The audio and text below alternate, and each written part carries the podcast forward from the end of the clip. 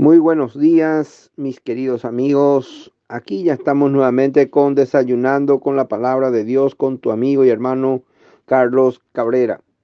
Desmenuzar bajo los pies a todos los encarcelados de la tierra. Trastornar al hombre en su causa. El Señor no lo aprueba. Lamentaciones de Jeremías capítulo 3 versículo 34 al 36. Jesús le dijo, hombre, ¿quién me ha puesto sobre vosotros como juez o partidor? Lucas, capítulo 12, verso 14.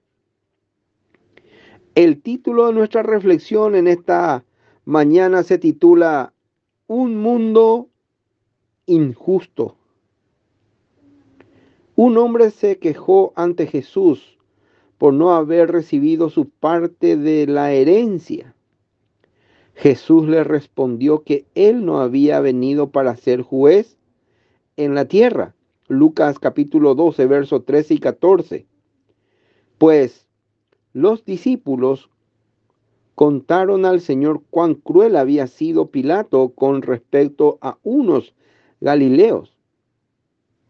En otro pasaje se relata el derrumbe de una torre sobre unos inocentes.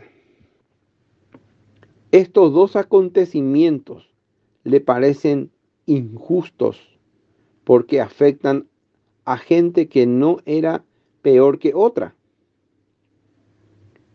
Jesús le respondió, que esos Galileos asesinados no eran más pecadores que otros, pero que todos los hombres debían arrepentirse si no querían parecer igualmente.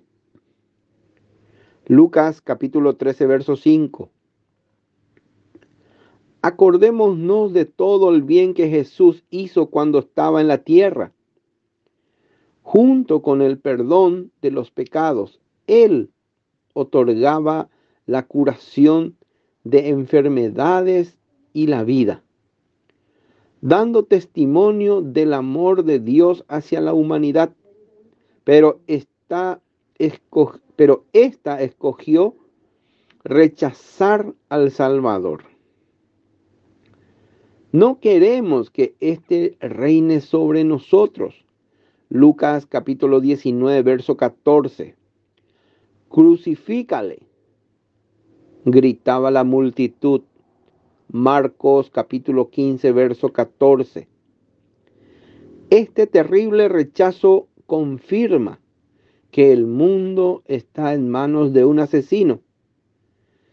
El diablo, él es la causa de los horrores que se ven a diario. Dios es pues insensible. No, pero sacude a la humanidad mediante catástrofes naturales antes de que tengan lugar los juicios de los tiempos finales. Él invita a cada uno a ponerse en regla con Dios hoy mismo, antes de que sea demasiado tarde. Dios les bendiga.